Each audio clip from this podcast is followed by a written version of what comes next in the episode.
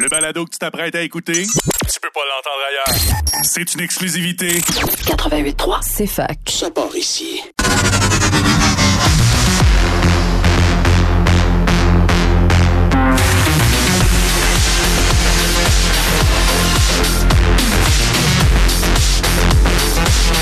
Université de Sherbrooke. C'est fac 88.3.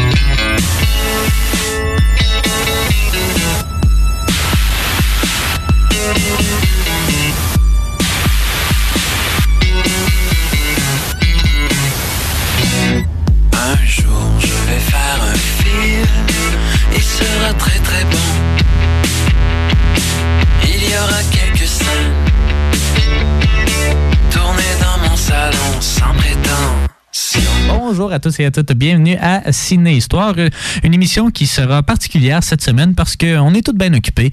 Euh, on a beaucoup de nouveautés aussi à regarder, donc on a décidé euh, de ne pas faire notre thématique cette semaine et plutôt de discuter un peu de films euh, qui ont pris l'affiche cette semaine, des films qui ont pris l'affiche la semaine dernière et puis des films présentés au Festival Cinémania à Montréal qui bat son plein. Donc je suis toujours, ben, je suis toujours, je suis accompagné tout simplement de Jade. Ça va bien, Jade? Oui, ça va bien. On a vu euh, quelques films, là, justement. On a bien hâte de vous en parler, surtout parce que on s'entend pas euh, nécessairement sur, Bon, euh, bah, sur bah, bon. nos appréciations des films. Donc, bien hâte de débattre de ça devant vous, finalement. Ben oui.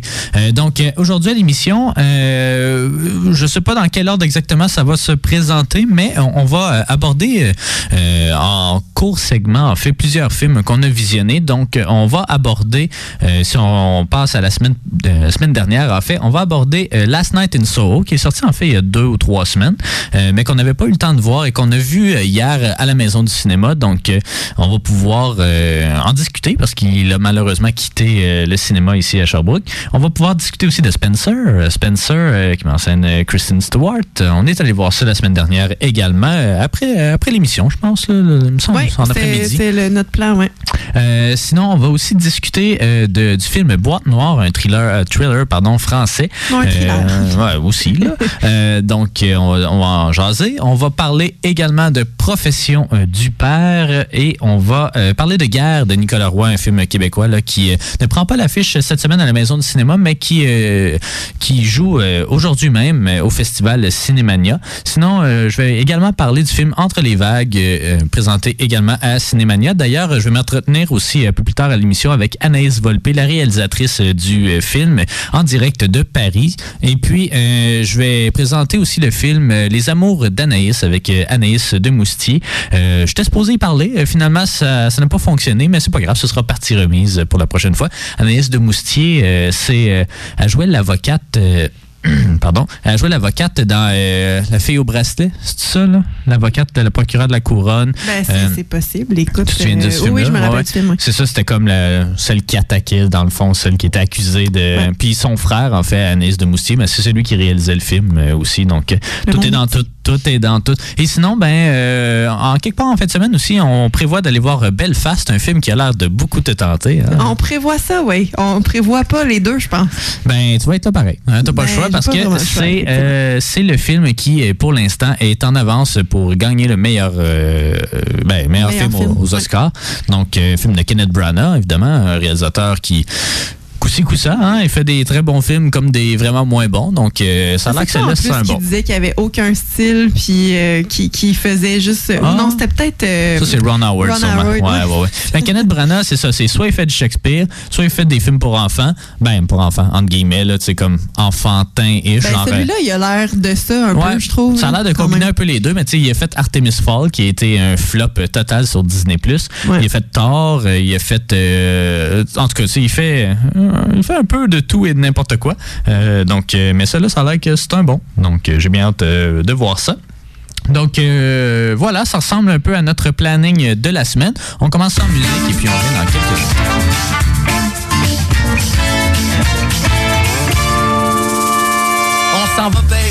Le gros poisson, mais faut se dépêcher, y a des millions d'hameçons. C'est la guerre, ça de l'air, tu peux faire bien de l'argent. Dans la mer, les salaires sont vraiment intéressants. C'est le bain quand tu y penses, des requins de la finance. Quand ça va bien, tu dépenses, mais quand t'as moins de créances, tu te mets à emprunter les mauvais vers du banquier. On aurait dû s'en douter.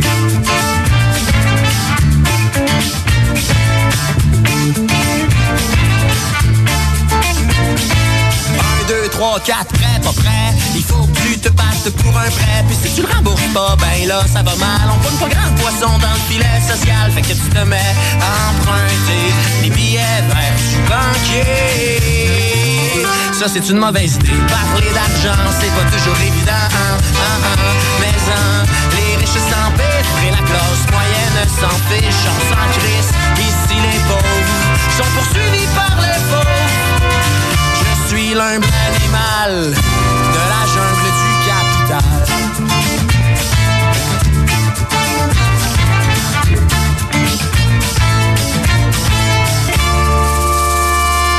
Chasser l'ours, t'as misé à la bourse, mais t'as pogné la frousse, t'es parti à la course. Quand t'as vu la tribu des trous de cul qui t'ont arraché un œil pour t'être un portefeuille. À ce quand t'ouvres les yeux, tu ne vois plus le ciel bleu, mais l'enfer vers des bonnes affaires. Fait que tu te mets à pleurer dans la forêt du banquier. On aurait dû s'en douter.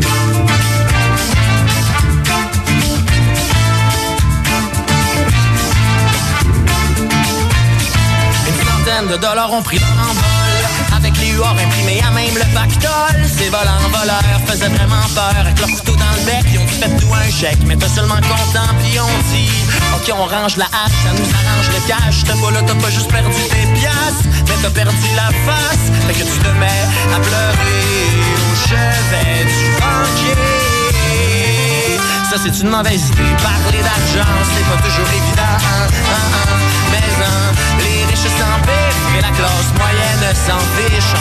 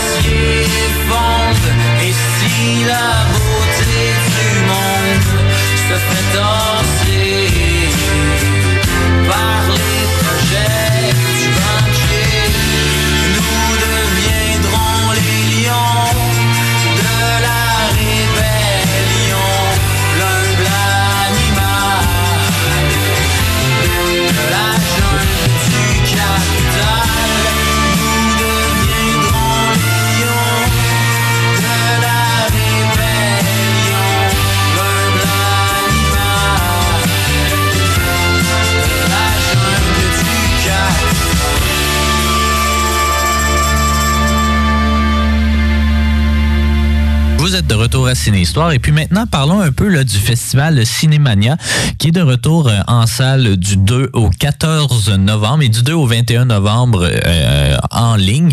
Euh, il y a eu des petits problèmes euh, euh, la semaine dernière en fait avec euh, les, certaines projections. En fait, la plupart des projections se déroulaient au cinéma impérial. Malheureusement, il y a eu euh, des problèmes dans l'infrastructure de la du bâtiment donc euh, qui a poussé à, euh, du, au report en fait de quelques projections vers euh, d'autres cinémas, notamment le théâtre Outremont, euh, en tout cas d'autres- salles euh, nécessairement. Donc euh, le Festival Cinémania, on sait, c'est comme une grande occasion là, de, de voir le meilleur du cinéma euh, international euh, qui s'est déroulé, euh, ben, dans- qui a fait la tournée un peu des festivals d'envergure euh, en Europe.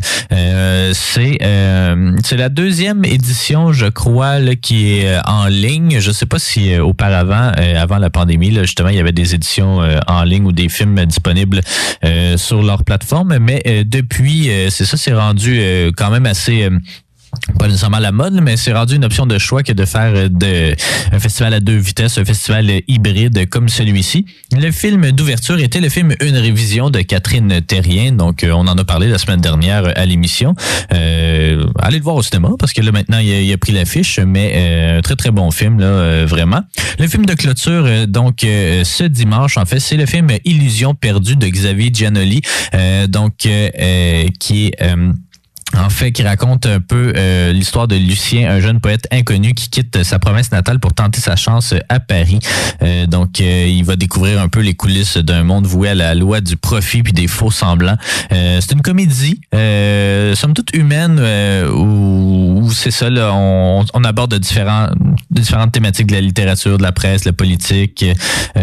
donc, un, film qui, je crois, là, est parfait pour clore ce type de festival-là. Là. On regarde la distribution un peu. Euh, Cécile de France, euh, Vincent Lacoste, euh, Jeanne Balibar, Gérard Depardieu, Benjamin Voisin et Xavier Dolan également qui joue dans ce film-là. C'est peut-être pour ça aussi qu'on le met en film de clôture comme celui-là. il a été en compétition à la Mostra un peu plus tôt en août. C'est l'adaptation également du roman de d'Honoré de Balzac. Donc voilà, si vous connaissez déjà cette histoire, ben, peut-être que vous serez vendu de prime abord. sinon, il y a de nombreux titres inédits au cours de ce euh, festival-là, notamment euh, La fracture de Catherine Corsini euh, qui a été en compétition officielle au Festival de Cannes. il y a évidemment médecin de nuit Deli Wajman qui qui qui été récipiendaire ben non, en fait, c'est ça.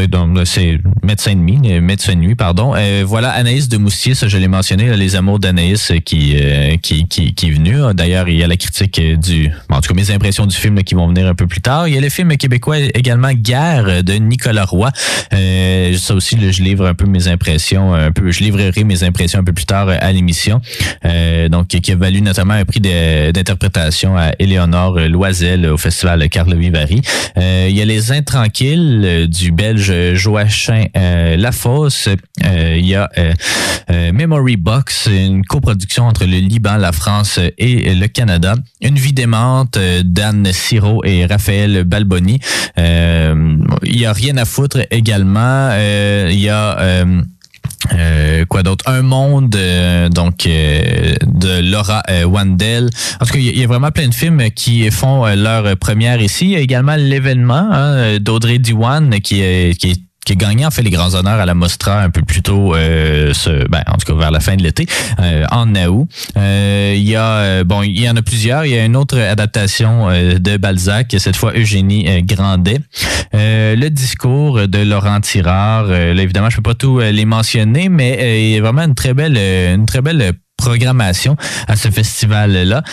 donc, bon, je continue. Bonne Mère de Afsia Herzi. Euh, cette musique ne joue pour personne de Samuel euh, Becketrit. Euh, les magnétiques de Vincent Maël Cardona, Entre les vagues. Euh, ça aussi, je vais m'entretenir d'ailleurs un, peu plus tard à l'émission avec la réalisatrice de, de ce film-là. une histoire d'amour et de désir. le sommet des dieux de Patrick Imbert. Enfin, il y, en a vraiment pour tous les goûts, je crois. Euh, c'est euh, évidemment aussi il va y avoir une projection. Bon c'est dans le cadre euh, c'est dans le cadre un petit peu là, de du festival quoi que ce sera après le festival. Donc il y a la projection spéciale d'Aline de Valérie Lemercier à la place des Arts le 23 novembre prochain.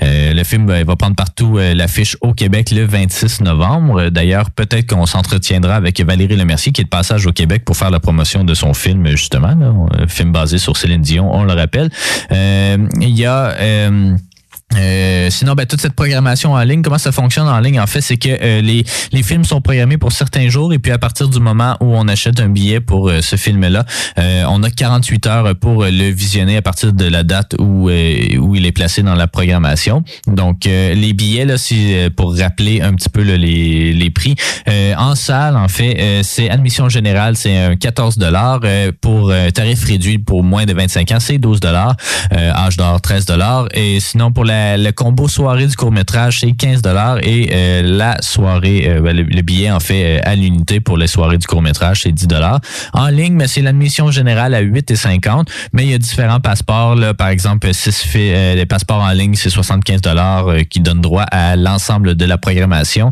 Euh, le 6 films en salle, mais là, on commence à être un peu tard aussi euh, dans, euh, ce, dans le festival, mais c'est 75 euh, Puis euh, voilà, ben évidemment, il y a le passeport, là, tout inclus de 250 mais à ce stade-ci, je crois pas que ça vale la peine nécessairement.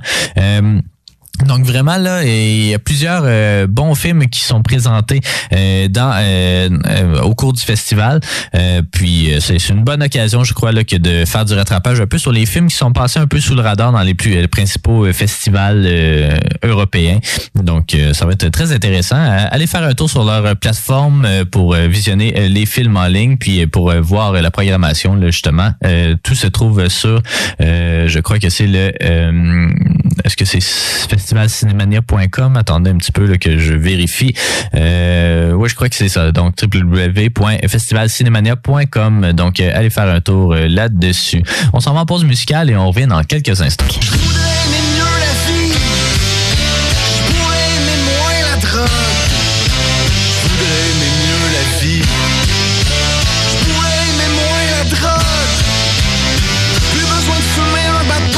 Ménage. Besoin de fumer un bat parce que tout m'enrage. Parce que les bœufs sont lents pis que la terre s'impatiente. Le temps qui passe me fait peur pis le monde m'énerve. J'arrêterai de quitter mon prochain quand j'ai plus une scène pour me geler, même que je deviendrai citoyen, je serai à l'aise en société. Je m'impliquerai pour défendre autre chose que sexe, drogue et rock'n'roll. Capable de choisir chaque bonne cause quand rempli d'amour, je m'enrôle pour qu'enfin se passe quelque chose ici. À la hauteur de notre talent.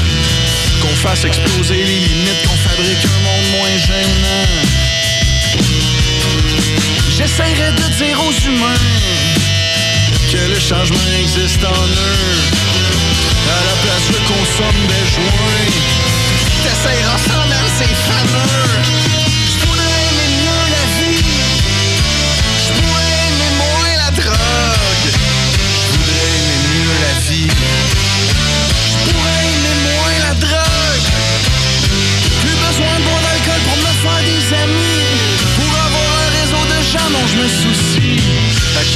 Je t'aime sans être chaud comme un poil. À qui je peux dire je t'aime et puis m'en souvenir? Je me lèverai toujours à même heure, plein d'énergie, de bonne humeur. Je ferai la cuisine tout content, j'irai digérer en courant. Je rencontrerai des gens en forme ensemble, on jaserait de nos vies. Je serais pas semblant, je trouverais ça le fun, ils trouveraient ça le fun aussi avec mes amis proactifs. On aurait toujours des projets. On serait sérieux et positif, ça nous amènerait le succès. Parce qu'on aurait toutes des chalets. Le mien serait dans le bout des semaines Entre Montréal Sherb, c'est parfait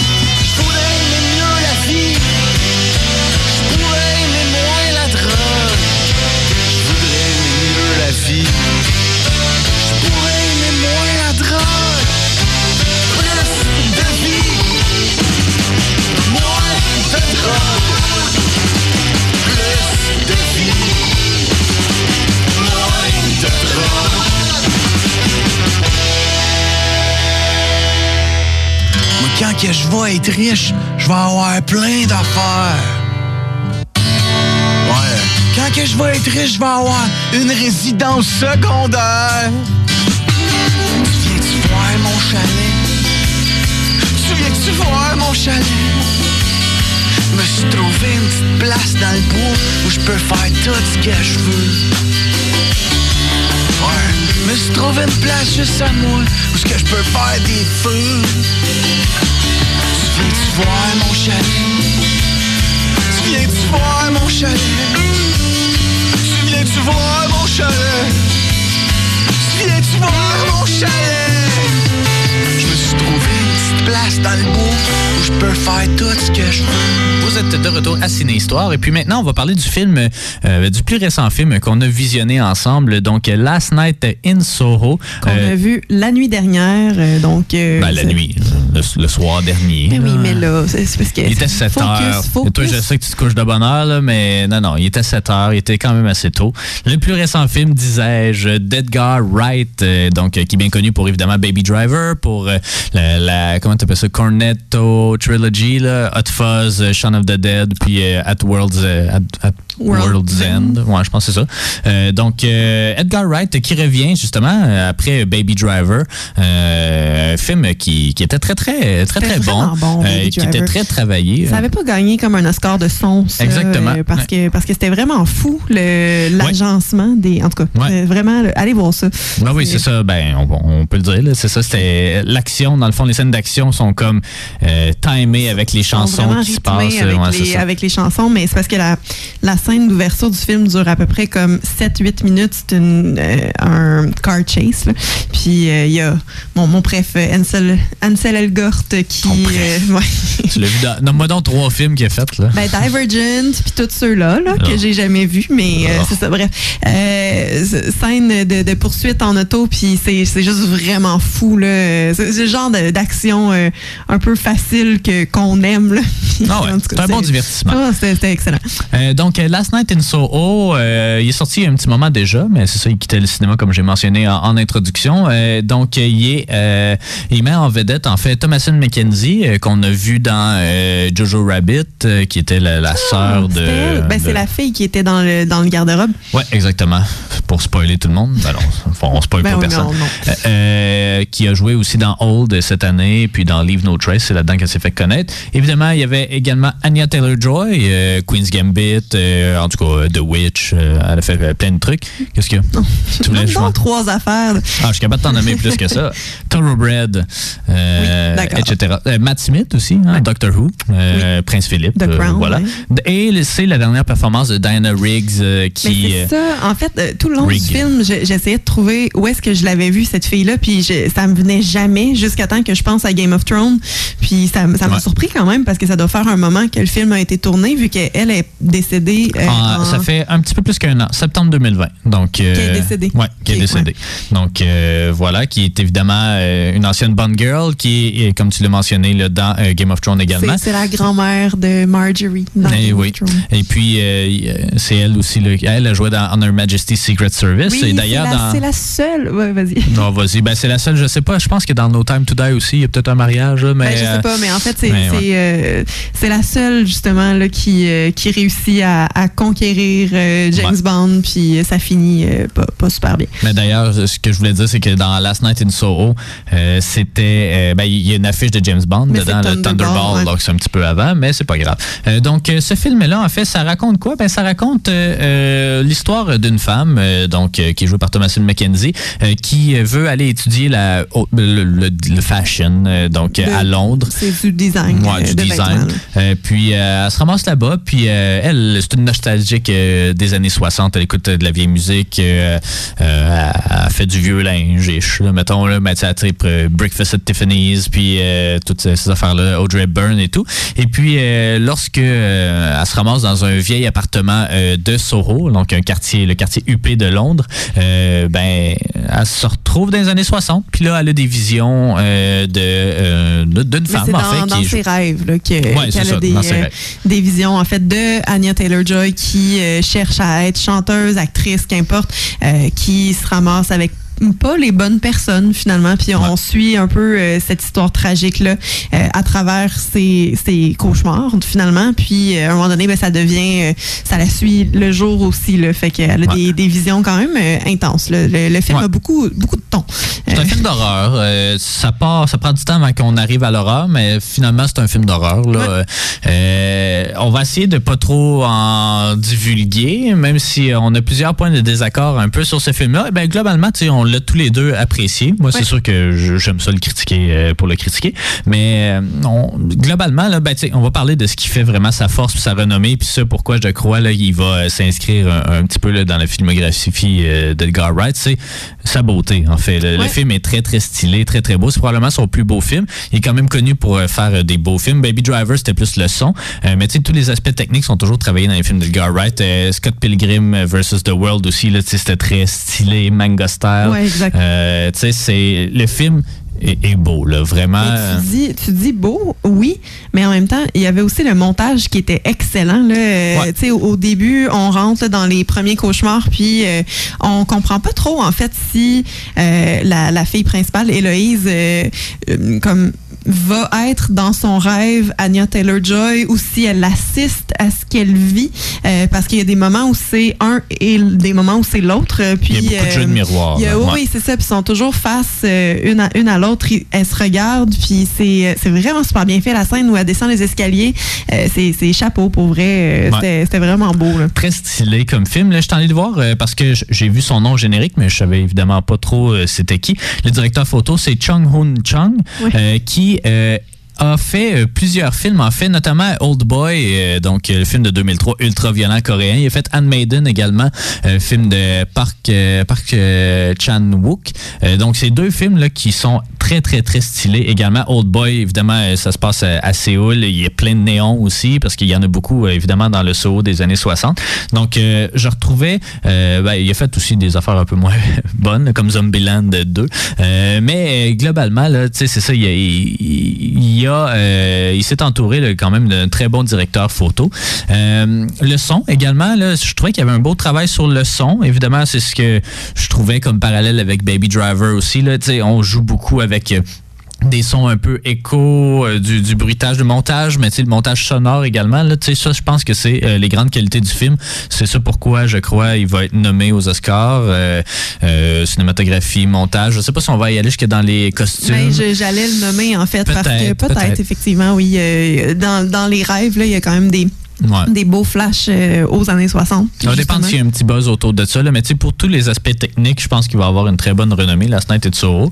Euh, maintenant, parlons du film. Euh, moi, je l'ai vraiment aimé jusqu'à 15 minutes avant la fin. où là, à mon avis, ça se gâte. Il, sans trop en dévoiler, c'est que à un moment donné, tu sais, on entretient toujours une espèce d'aura de mystère, je crois. Puis à un moment donné, cette aura de mystère-là, disparaît. Puis c'est là que je trouve que c'est dommage parce que j'aurais aimé qu'il persiste ou en tout cas, tu sais, je, t'ai dit en, joke dans le char, là, tu sais, euh, le film répond à, des questions qu'on s'est pas posées puis il répond pas aux questions qu'on se pose. Euh, puis c'est ce que j'ai trouvé dommage. Puis tu sais, je peux pas trop en dire non plus si je veux, si je veux pas gâcher le, punch. Quoique le punch est assez flat, là, tu vas être d'accord avec moi. Je suis d'accord. Par contre, euh, c'est un film qui est construit, on peut pas le dire, c'est un film qui est construit comme tous les autres films de ce genre-là. Donc, il y a des des, revirements. Il y a, c'est, c'est une construction assez classique, là, on s'entend là-dessus. Donc, oui, un peu décevant à ce niveau-là.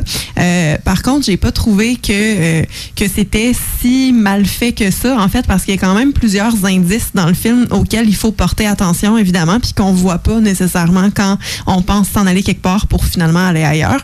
Euh, puis je te, je te, les ai nommés tantôt, on vous les nommera pas, évidemment. Mais j'ai, j'ai pas été déçu par euh, par la révélation finale.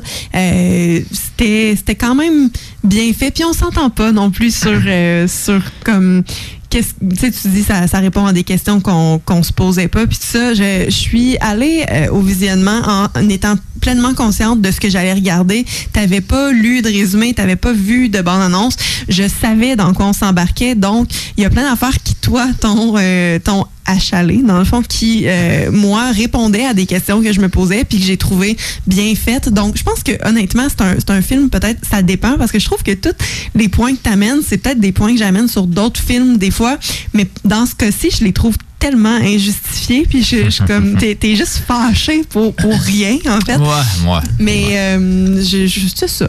Je suis fâché, mais tu sais, j'ai, bien aimé ça. Là. Tu sais, pour vrai, euh, tu sais, je donnerais 3 euh, étoiles sur 5 ou 6 sur 10 ou n'importe quoi. Tu sais, c'est un bon film.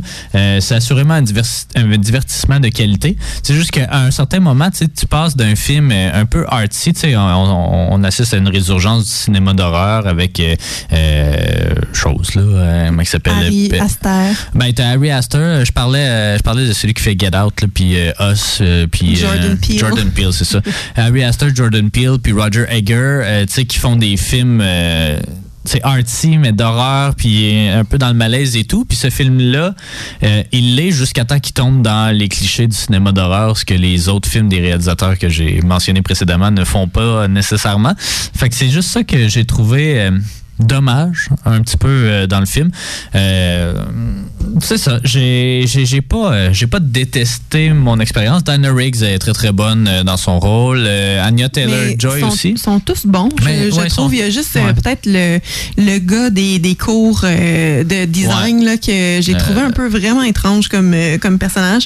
Je pense que c'est Michael Adjao Ben oui. qui a joué Mais, dans pas grand chose, mais ouais. Mais tu sais, c'est ça, c'est pas, pas un gars qu'on connaît nécessairement, mais son, son personnage est vraiment étrange. Mais en fait, le personnage principal l'est tout autant, là. euh, Faut, Ouais. faut se le dire. Mais c'est ça, Thomas McKenzie, je l'ai pas trouvé mauvaise, mais je l'ai trouvé. Euh, elle marmonnait. Elle marmonnait beaucoup. Elle parlait pas fort. Elle avait de la misère. à- Mais tout le monde avait des accents aussi, là. euh, Ouais, mais, mais j'ai pas eu de misère à comprendre, euh, honnêtement. Là. Au début, ça prend un petit temps avant de s'adapter, Ouais. puis après ça, on, on catch assez bien. Mais comme, tu sais, je trouvais qu'il était. Ben, à un moment donné, elle est là pour jouer un peu la, fille fragile-ish, là, euh, frêle et tout, alors que Anya Taylor-Joy est supposée cette euh, femme puissante. euh, ben, elle est plus vue comme une femme fatale. là. Ouais, c'est Euh, ça, exactement. Puis là, demander une essaie de ressembler à l'autre, puis des trucs comme ça. Là. Mais euh, Anya Taylor-Joy, je pense que tu sais, c'est rendu une excellente actrice euh, aussi. Là, elle va décrocher des nombreux rôles. Puis, tu Je me suis ouais. tellement la même chose en regardant le film. Je trouve que le- la scène où on la voit comme pour la première fois à danse euh, devant, devant tout le monde avec Matt Smith, puis c'est vraiment une belle scène, honnêtement. Ouais, Elle- ben, ça ressemblait à Pulp. Fiction. C'était un copier-coller de Pulp Fiction. D'ailleurs, il y a plusieurs références euh, que j'ai trouvées dans, dans, dans plusieurs euh, styles. Ben, là, j'aurais aimé ça euh, lire les trivia avant, mais il y a plusieurs scènes qui m'ont fait penser à Peeping Tom. Puis là, c'est peut-être juste moi qui, qui extrapole aussi, mais tu sais, ça reste du cinéma britannique. Edgar Wright, c'est un Britannique. Mais c'est vrai, il y a la maison, il y a le fait Ah que ouais. le- la, la ruelle, même dans les, les ben pas la post-credit, mais pendant entre les credits à la fin du film, t'as comme des, des images photos, ouais, des de quartiers, puis tu sais, demander t'as des ruelles, puis t'es comment, on dirait que c'est là. Il y a des nombreuses références à Psycho, euh, à mon avis, je vous dirai pas quand.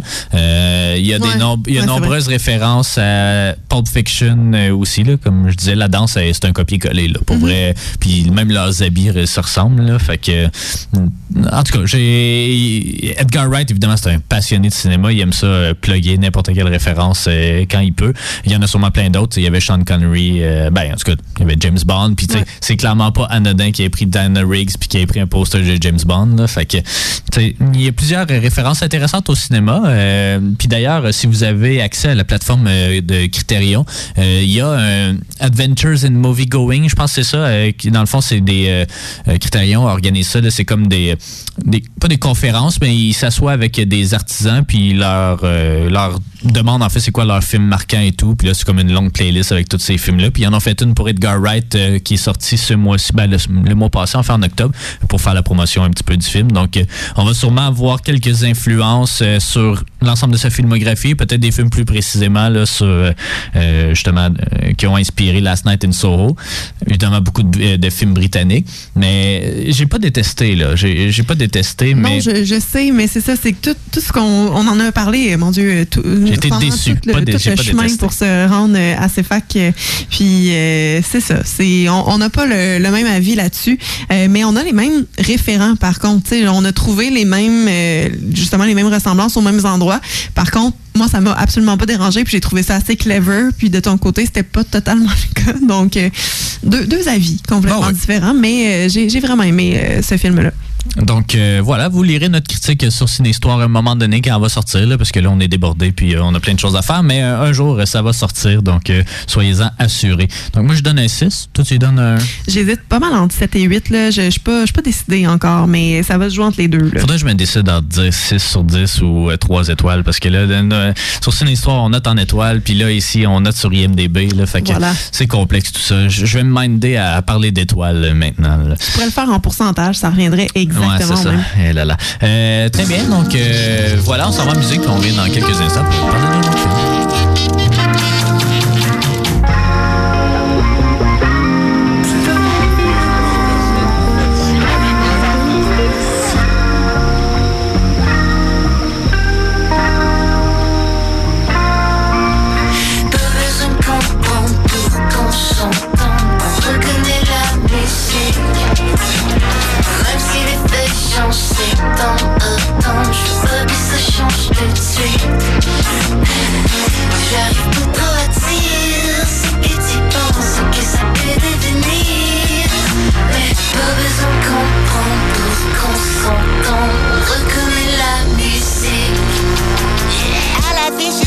grand écran. Bientôt chez toi prochainement.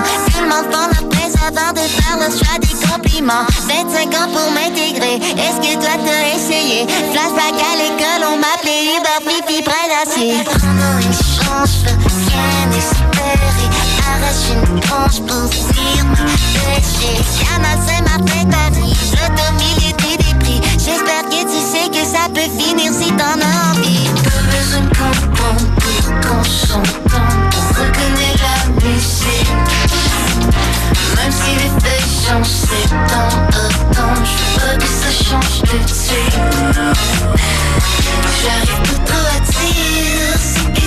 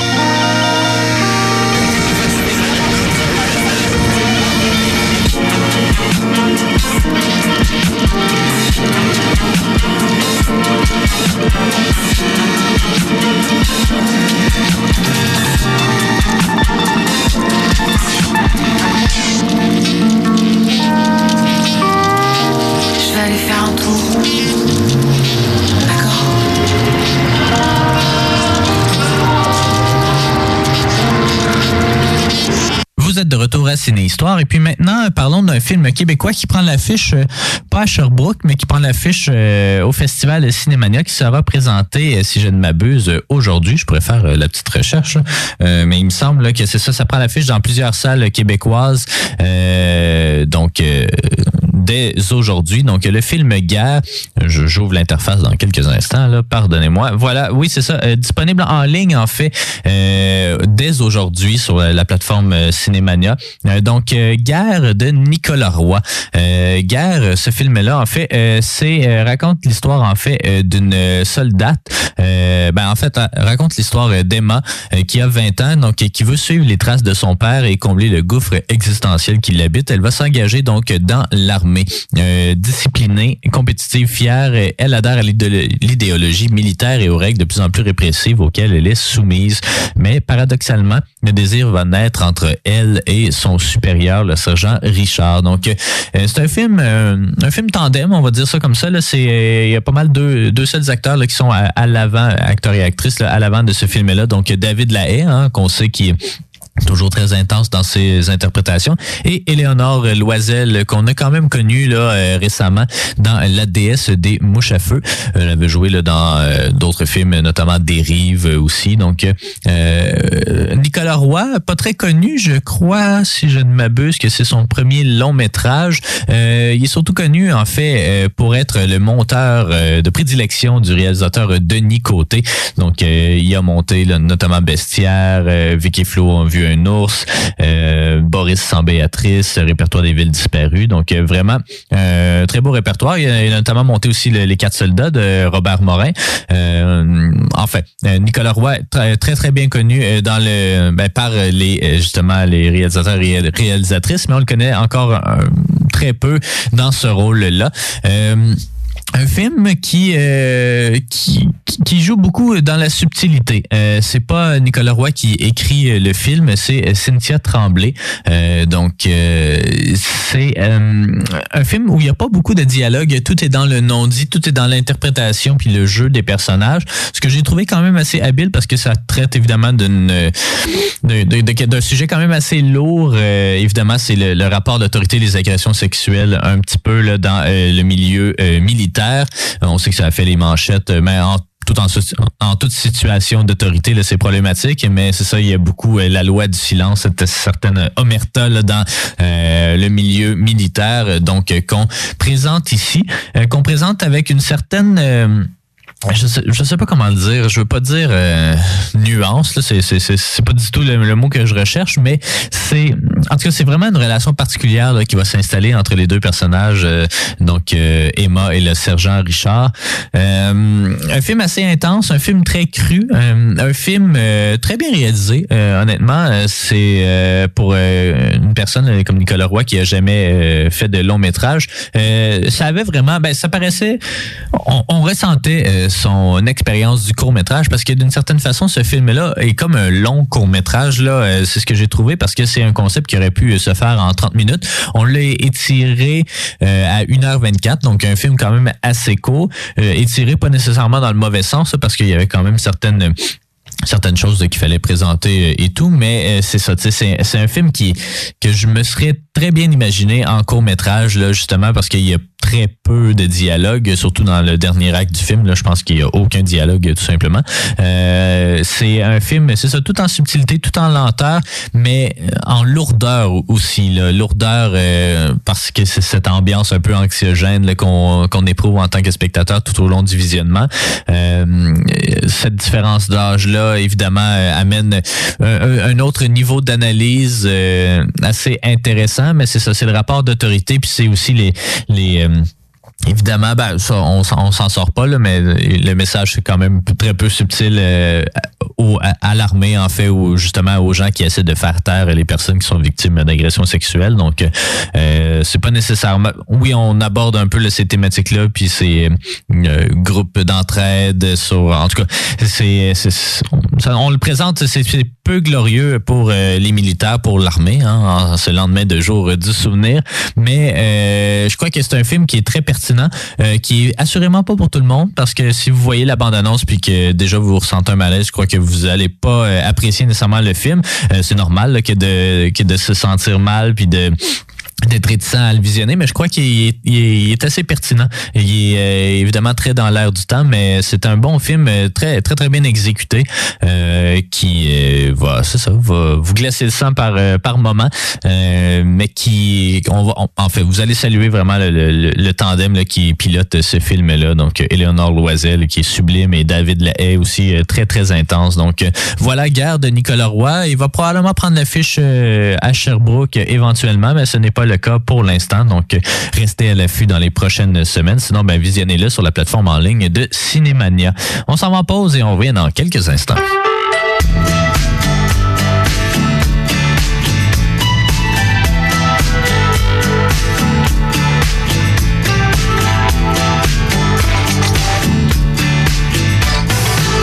Excuse-moi si je suis pas Excuse-moi si je suis cette tir salut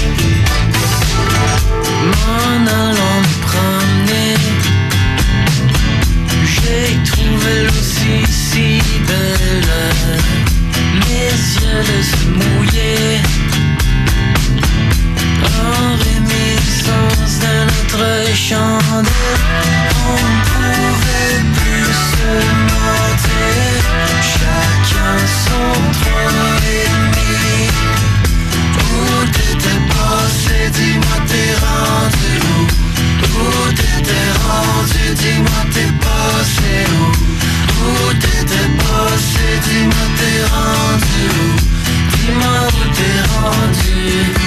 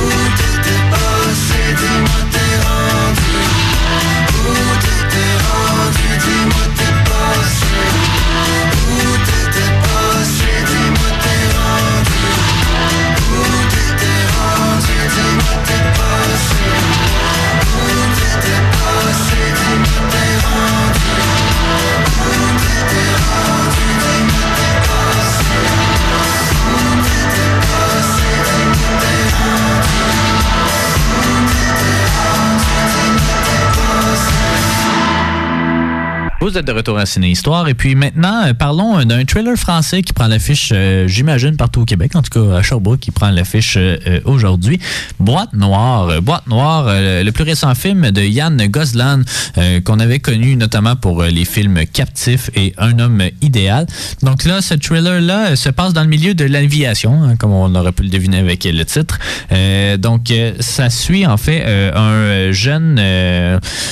comment il s'appelle? Un Un acoust- acousticien, je pense. Ouais, acousticien, donc euh, qui est joué par euh, Pierre Ninet, hein, euh, qui est une, une étoile montante du cinéma français. Il avait joué Yves Saint Laurent dans le film du même nom, qui lui a valu un César également.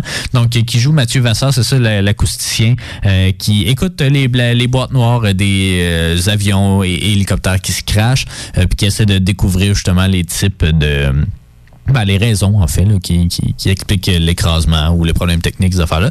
Euh, donc, il y a un vol qui fait Dubaï à Paris qui euh, s'écrase dans les Alpes. Et puis euh, là, lui, euh, il est, ben, il est pas mandaté du premier coup là, à euh, enquêter sur tout ça. là. C'est lorsque euh, celui qui est mandaté disparaît mystérieusement. Donc, euh, comment il s'appelait? Pollock. donc, Pollock. Euh, donc, lorsque Pollock disparaît, ben, c'est là qu'on donne à euh, Mathieu Vasseur euh, ce, ce rôle-là d'enquêter sur ça. Donc, évidemment, il entend euh, un Allah Akbar. euh, donc, euh, puis, évidemment, 嘛。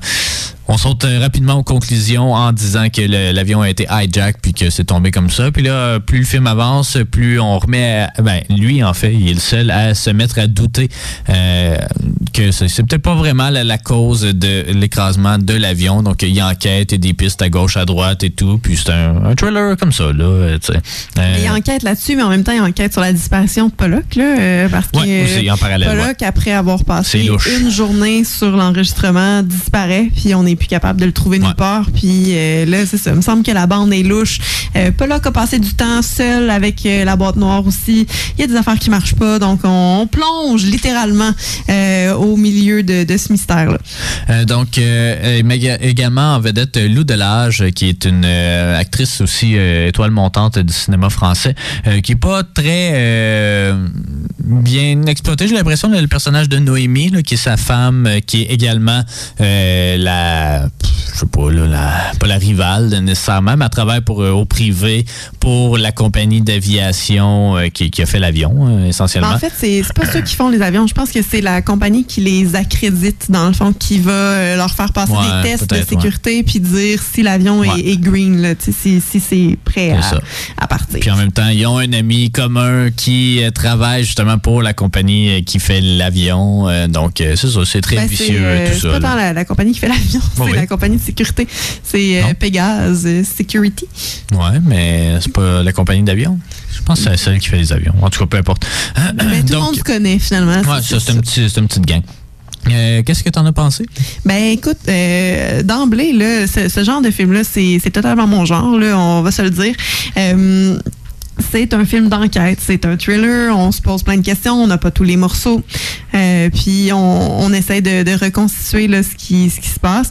Euh, c'est un film qui est construit comme tous ces, ce genre, ces genres de films-là. Donc, euh, à mi-parcours, on a euh, d'autres euh, d'autres éléments, puis on essaye de, de comprendre. Euh, J'ai trouvé par contre que les, les révélations finales étaient un peu décevantes.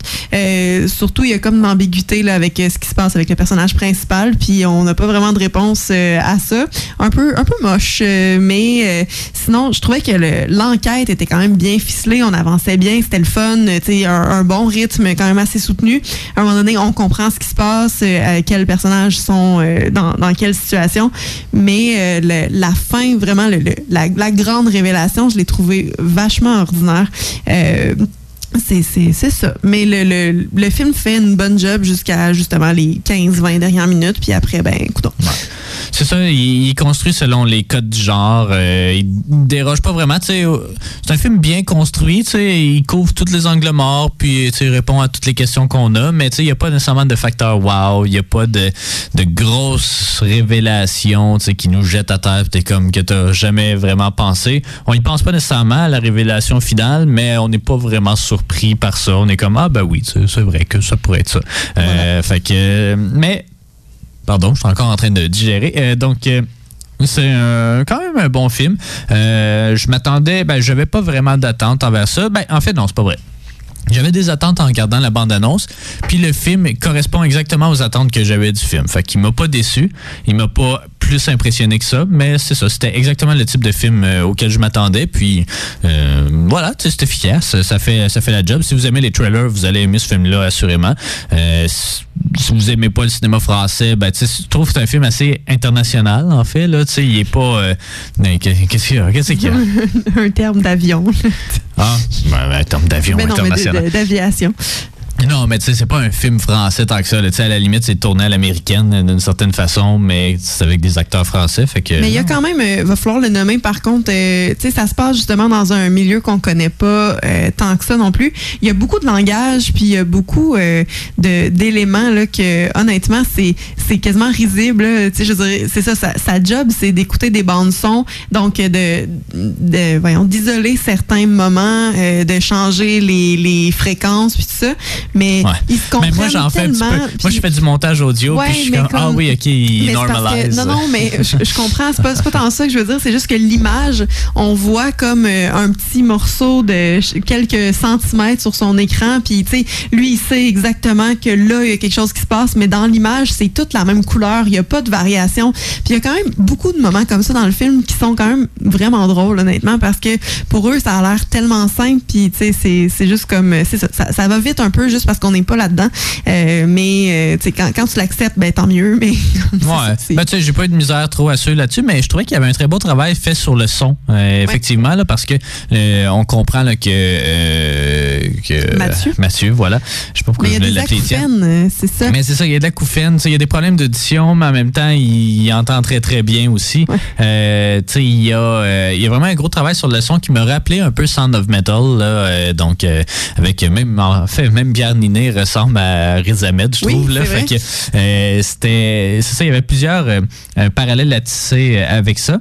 Euh, c'est ça, le travail était mieux que ce à quoi je me serais attendu, donc c'est déjà quand même pas si mal pour un trailer qui à la base c'est, c'est juste une histoire, là, c'était pas obligé de tant mettre l'accent sur le son que ça, puis ils le font, puis c'est, bienvenu, fait que tu sais, euh, C'est un, un aspect qui est intéressant Ouais, aussi, ouais. qu'on voit pas nécessairement On tout le temps exploité. là. On l'oublie Euh, le son au cinéma parce que c'est l'image qu'on regarde euh, en Ouais. premier, mais on oublie souvent tout l'aspect du son. Puis j'aime ça les films qui me rappellent que hey, c'est pas juste de l'image, le cinéma, c'est du son aussi. Fait que euh, non, ça, j'ai quand même bien aimé. Mais je voudrais quand même nommer, puis je sais que là, tu t'es peut-être pas d'accord avec ça, mais euh, dans le même genre de film et français aussi, par ailleurs, euh, j'ai trouvé quand même que les traducteurs étaient euh, mieux ficelés, puis que la, fin est vraiment euh, comme rewarding. Là. Tu sais, Je veux dire, il y, a- il y a vraiment une, une- une grande satisfaction de ce punch final-là, contrairement à Boîte Noire, par exemple, où euh, c'est ça, l'enquête est le fun, mais qu'après, on est comme un peu, euh, un peu déçu. là. Donc, les traducteurs euh, sont un excellent thriller. Mais on n'est pas là pour parler des Non, traducteurs, on mais est là pour parler si de. Boîte Noire. Et puis, euh, c'est ça, tu sais, pour vrai, c'est un bon petit film. Peut-être un peu long, hein, dire 2h09, c'est quand même. il n'y a pas nécessairement. Mais ben, il passe vite, je trouve. Il n'y a pas de, il y a pas de temps mort, il n'y a pas de Ouais, non, euh, ouais. Ah. En tout cas, ben, je sais pas. Ça traîne un petit peu parce qu'à un moment donné, ça, t'as comme les deux enquêtes parallèles. Puis là, à la fin, ça devient. bon, en tout cas, on a ri un petit peu là, euh, dans, dans le bout de la fin. Là, on peut pas le mentionner nécessairement, là, mais comme. En tout cas, c'était- ça devenait un peu risible, mais on comprenait un peu ce qui se passait. Puis finalement, c'était bien correct. là. mais en tout cas, euh, voilà, c'est euh, un, bon petit. Euh, Il y en a pas beaucoup de trailers en ce moment là, au cinéma. Il me semble, j'essaie de penser à un euh, récent. On dirait qu'il n'y a rien qui me vient en tête, là, puis on les regarde tous, là, les films qui sont au cinéma. Fait que je pense que ça pourrait se démarquer quand même là, avec. euh,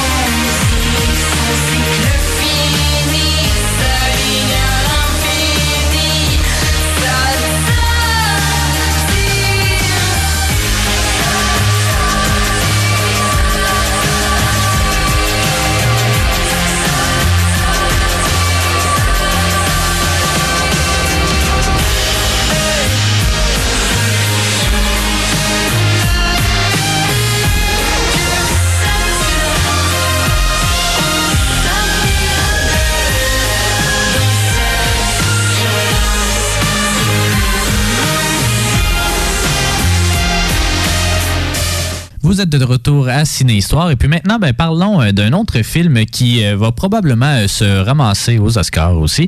J'ai nommé Spencer de Pablo Larraine. Pablo Larraine, c'est un réalisateur chilien qui euh, a réalisé notamment un autre euh, film similaire, euh, soit Jackie, euh, avec Nathalie Portman, sur Jackie Kennedy évidemment. Il a, ben, a réalisé d'autres films également, mais c'est surtout des films au Chili, selon ce que je vois ici. Donc, met en vedette Kristen Stewart, notamment. Il met en vedette également Timothy Spall, qui est un peu plus présent. Sean Harris également. Sinon, ben, c'est tout tourne pas mal autour de Kristen Stewart, là, pour vrai, là, puis un petit peu Timothy Spall. Euh, donc Mais ça, la, la fille de Shape of Water aussi. Ouais, c'est vrai, c'est vrai. Euh, comment elle s'appelle? Sally Hawkins, euh, donc euh, qui est présente euh, également dans le film. Euh, c'est un scénario de Stephen Knight, hein, Stephen Knight euh, qui euh, a fait euh, notamment Eastern Promises, hein, le film de David Cronenberg. Euh, ben fait, il a écrit. Euh, il a écrit également Locke, un bon film avec Tom Hardy, Serenity, hein, euh, Avec qui Matthew? Cute. avec Matthew McConaughey. Ouais, Euh, Dirty Pretty Things. top. Tu vu ça? Non? Non. Ok, ben, je sais pas. Ça avait l'air. euh, ça avait l'air euh, d'un film que tu as vu 2002 avec Audrey Tautou. Je sais pas, en tout cas. Euh, nommé à un Oscar euh, pour euh, Dirty Pretty Things, euh, justement. Euh, C'était-tu? Attends, je vais en profiter. C'était Audrey Tautou? Ben oui, c'est Audrey Tautou. Un film de Stephen Frears. Ah, ben, on en apprend tous les jours. Euh, donc, euh, euh, voilà. Spencer, évidemment, qui, évidemment, parle de Diana. Diana, qui. En tout cas, on commence à en parler beaucoup de ce temps-ci, notamment parce que il y a The Crown. On est rendu à peu près à l'époque où Diana va quitter, disons, la famille royale dans la prochaine saison.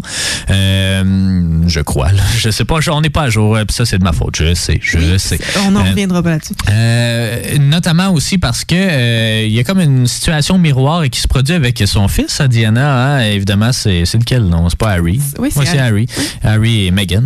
Donc, euh, qui quittent un petit peu, là, justement, la, la vie royale et le titre et, Et toutes ces qu'on affaires-là. se bute à quand même appeler par leurs titres royaux dans tous les articles. Puis ça, pour vrai, ça me gosse un peu. Là. Ouais. Comme ils ont fait le choix de quitter, là, ce serait le temps d'arrêter de les appeler par leurs titres.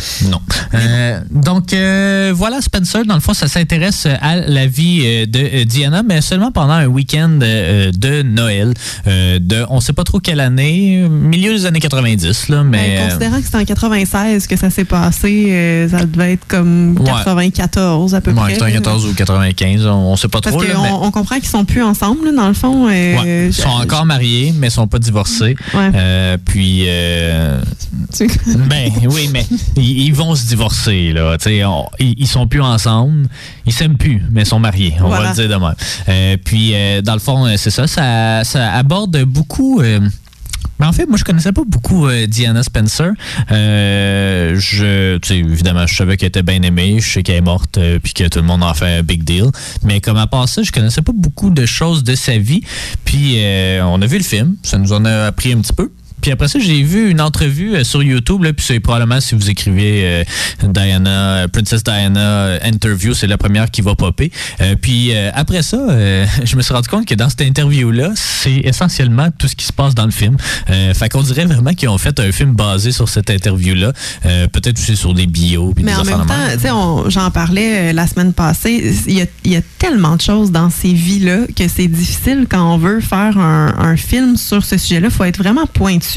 Euh, The Crown peut se permettre d'a- d'aborder un peu plus des, des grands événements sur une, une longue euh, période, mais des films, j'avais regardé euh, The Queen euh, aussi, euh, puis c'est la même chose, là, ça se passe sur deux semaines après la mort de, de Diana, puis la réaction de la famille royale par rapport à ça, puis pas sortir dans les médias, puis les conseils de, du, mon Dieu, du premier ministre euh, à la reine, puis tout ça, puis c'est tout, dans le fond, parce qu'on on peut pas s'attaquer à, une vie au. Ouais.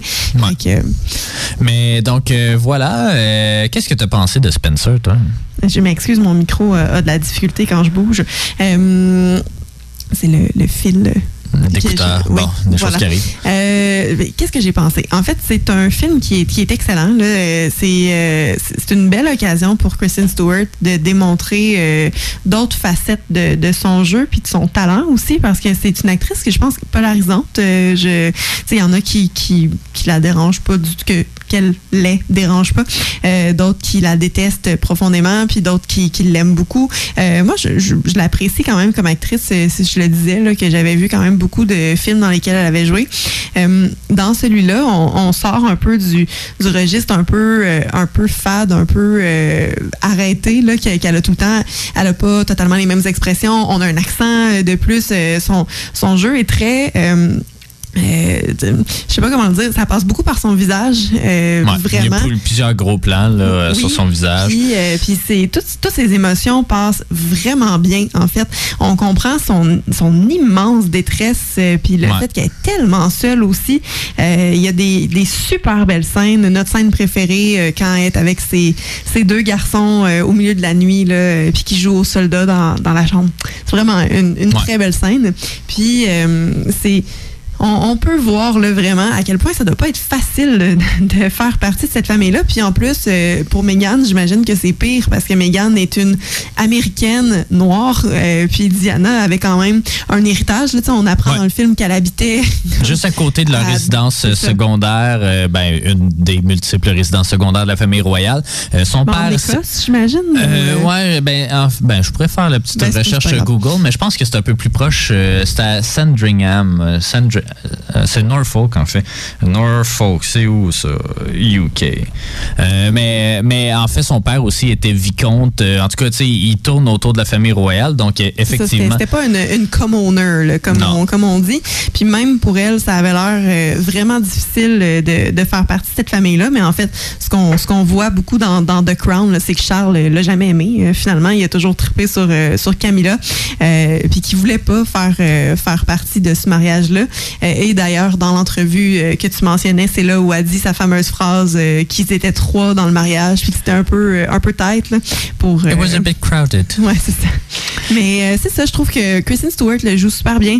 Euh, je- on l'avait, on en a parlé ensemble en dehors de l'émission, évidemment.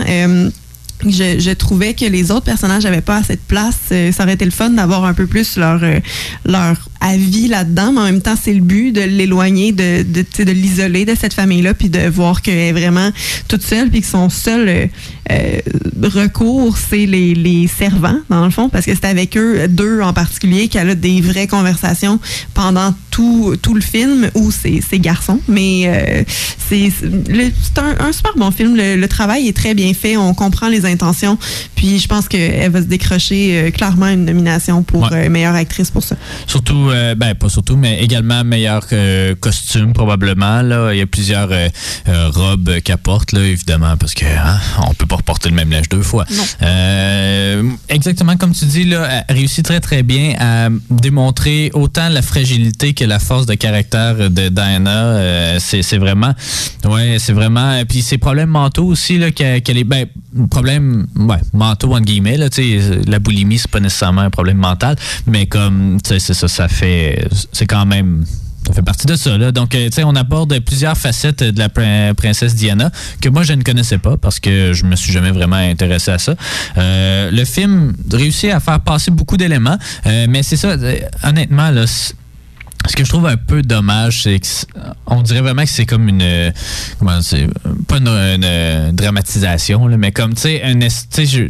Ça s'est probablement pas passé comme ça. Mais Ben, ça, c'est le feel que j'ai eu tout le long. Au début aussi, là. Ouais, il, y a, il y a vraiment une phrase à l'écran là, comme euh, inspirée euh, d'un vrai drame. euh, tu sais, comme ils ont, ils ont quand même.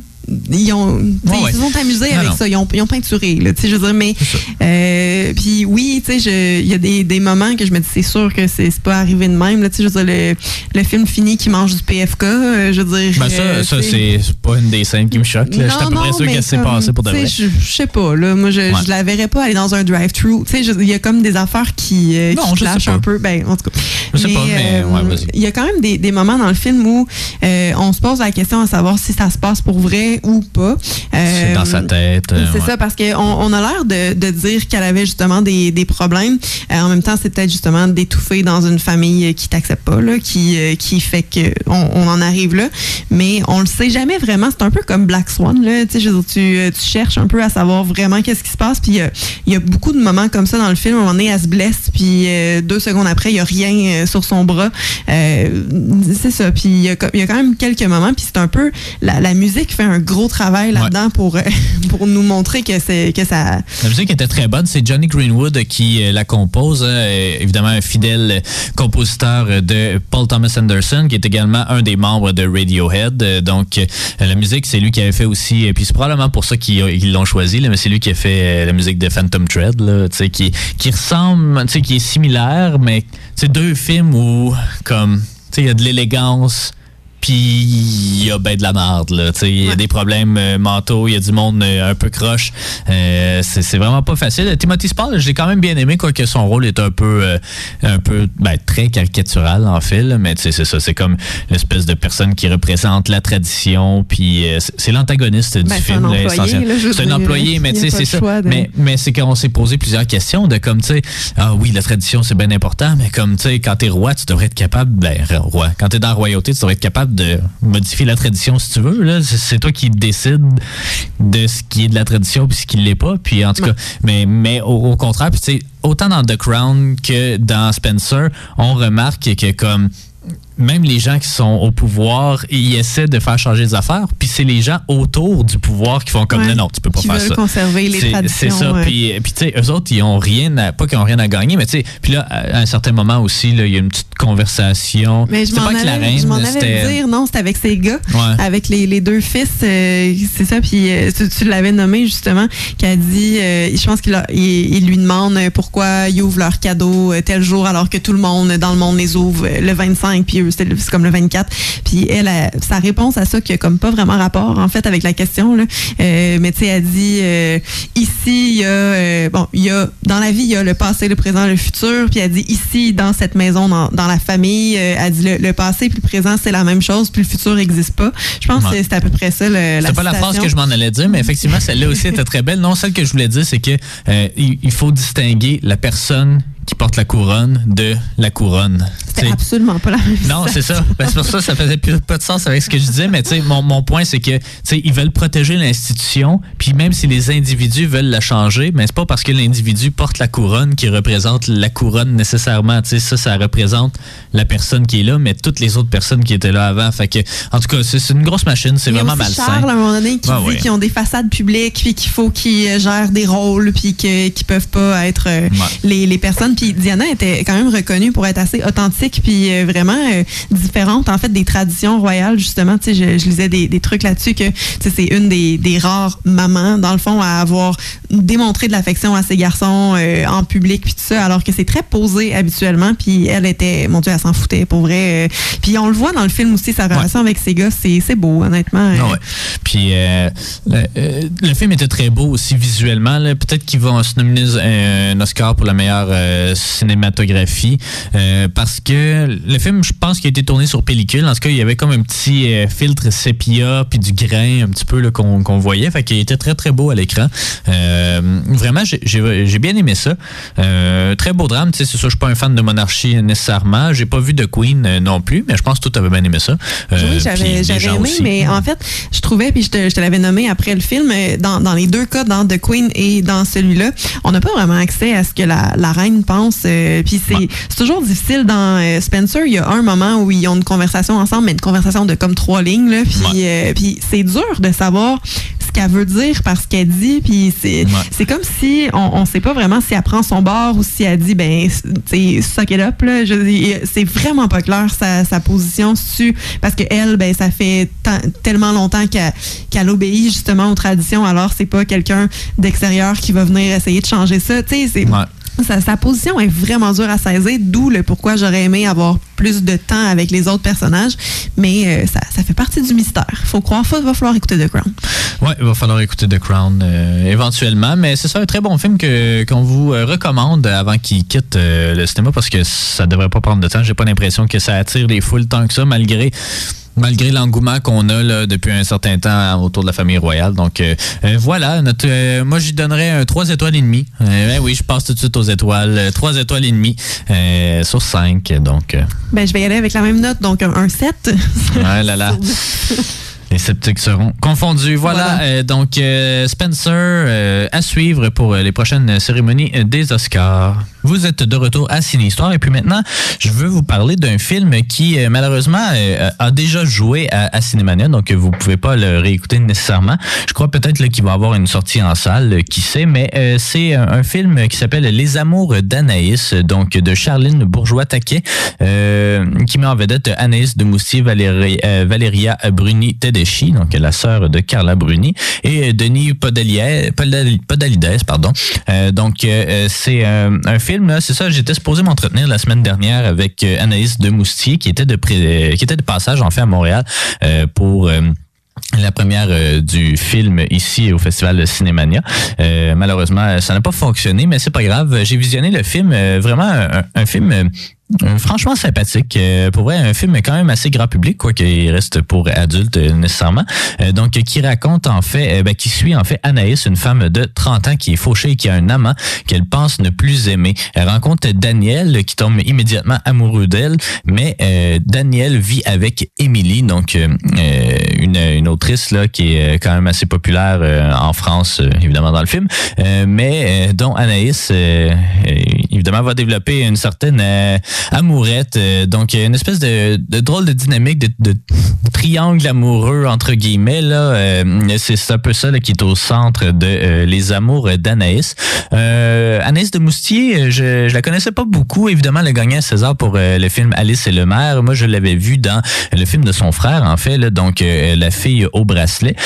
Mais j'avais j'avais pas vu beaucoup de ses films. Et puis, c'était la deuxième collaboration, en fait, entre Anaïs de Moustier et euh, la réalisatrice euh, Charline Bourgeois-Taquet, après un court-métrage là, qui avait été, je crois, présenté à Cannes, donc qui s'appelle Pauline Asservie. Euh, c'est euh, c'est un film euh, c'est ça, euh, assez grand public au sens où on a déjà vu un peu cette histoire-là. C'est abordé toujours sur un ton assez assez léger, assez comique, mais le personnage d'Anaïs est quand même assez intéressant, puis il est très très bien joué là, par Anaïs de Moustier, là, qui on sent qu'elle en donne beaucoup euh, dans son personnage.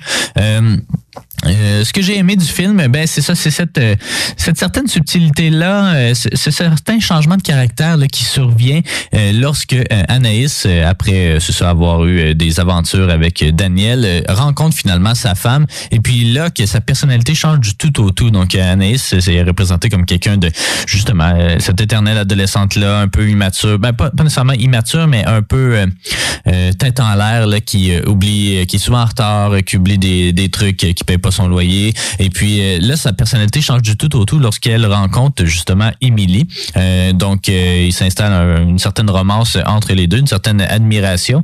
Et puis, euh, ce que j'aime aussi, c'est que à- aucun moment on, on, on mentionne le fait que c'est ça que Anaïs est, euh, que ce soit bisexuelle ou lesbienne ou euh, euh, à jamais moment, à, à- aucun moment en fait c'est un enjeu dans le film. C'est ce que j'ai vraiment apprécié cette pas nécessairement cette euh, dédramatisation là, mais de ne pas poser nécessairement des étiquettes. C'est l'amour avant tout, peu importe avec qui, peu importe euh, la différence d'âge. C'est tout simplement un coup de foudre qui se passe entre les deux, ce qui se passait pas nécessairement entre Anaïs et euh, Daniel dans le film. hein. C'était juste une aventure comme une autre, mais c'est vraiment ce- cette relation vraiment charnelle entre Émilie et Anaïs. C'est ce qui est vraiment intéressant, je crois, dans euh, le film Les Amours d'Anaïs.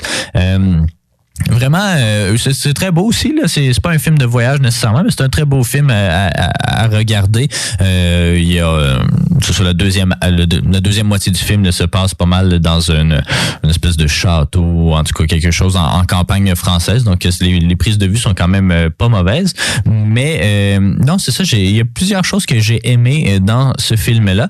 J'aurais aimé ça m'entretenir un peu avec Anaïs de Moustier pour savoir un peu comment est-ce qu'elle a construit ce personnage-là particulier qui est Anaïs. Mais euh, non, un, film très très léger, très pertinent.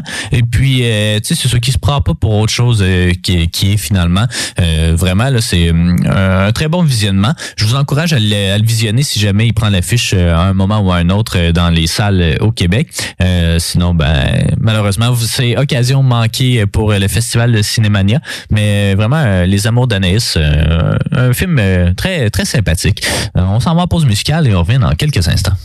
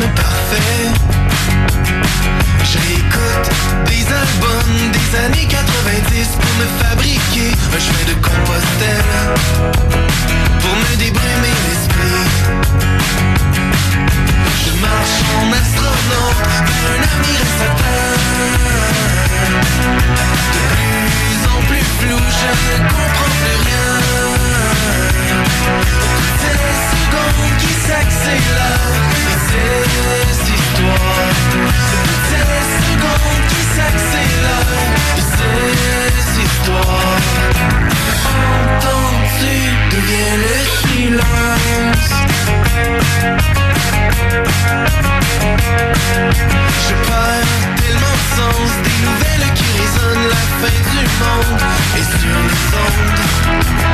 Des radios qui distorsionnent. J'ai besoin de bruit blanc D'un vacarme assourdissant De grands neige Où l'altitude. M'empêche de tout comprendre. Je marche en astronaute Vers un avenir incertain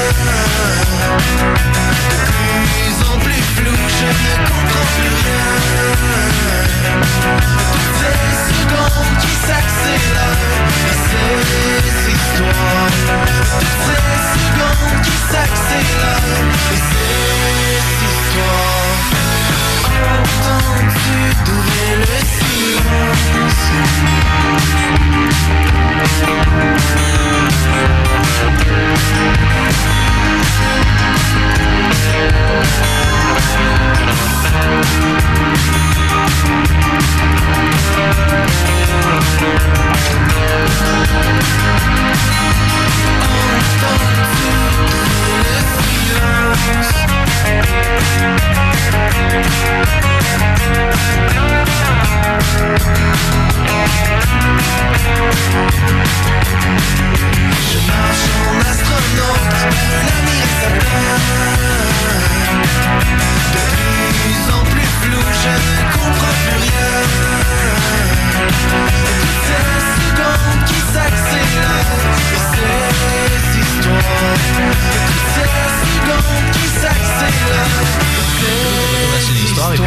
du film Entre les vagues qui euh, est présenté au festival Cinémania.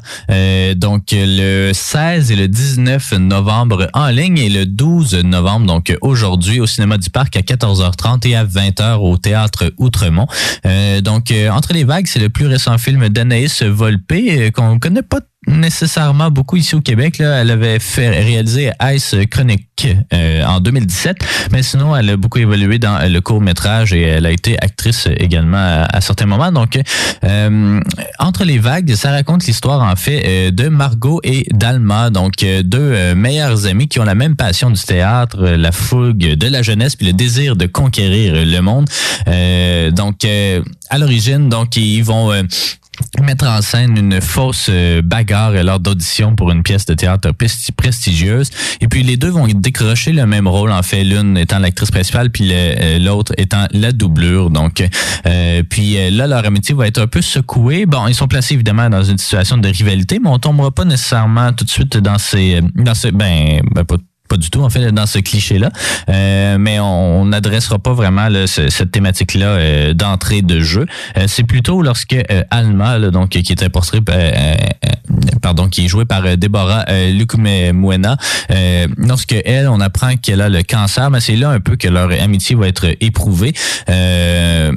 Éprouvée dans le sens pas nécessairement positif du terme, là, mais c'est que les deux vont être là l'une pour l'autre. Donc c'est vraiment, c'est vraiment un, film à, à- à deux vitesses, je dirais, entre les vagues, parce que c'est une le film se présente d'abord comme une comédie, comme une espèce une, body comédie là, vraiment là, qui met en vedette deux femmes euh, très très fortes mais très déterminées euh, à atteindre leur but.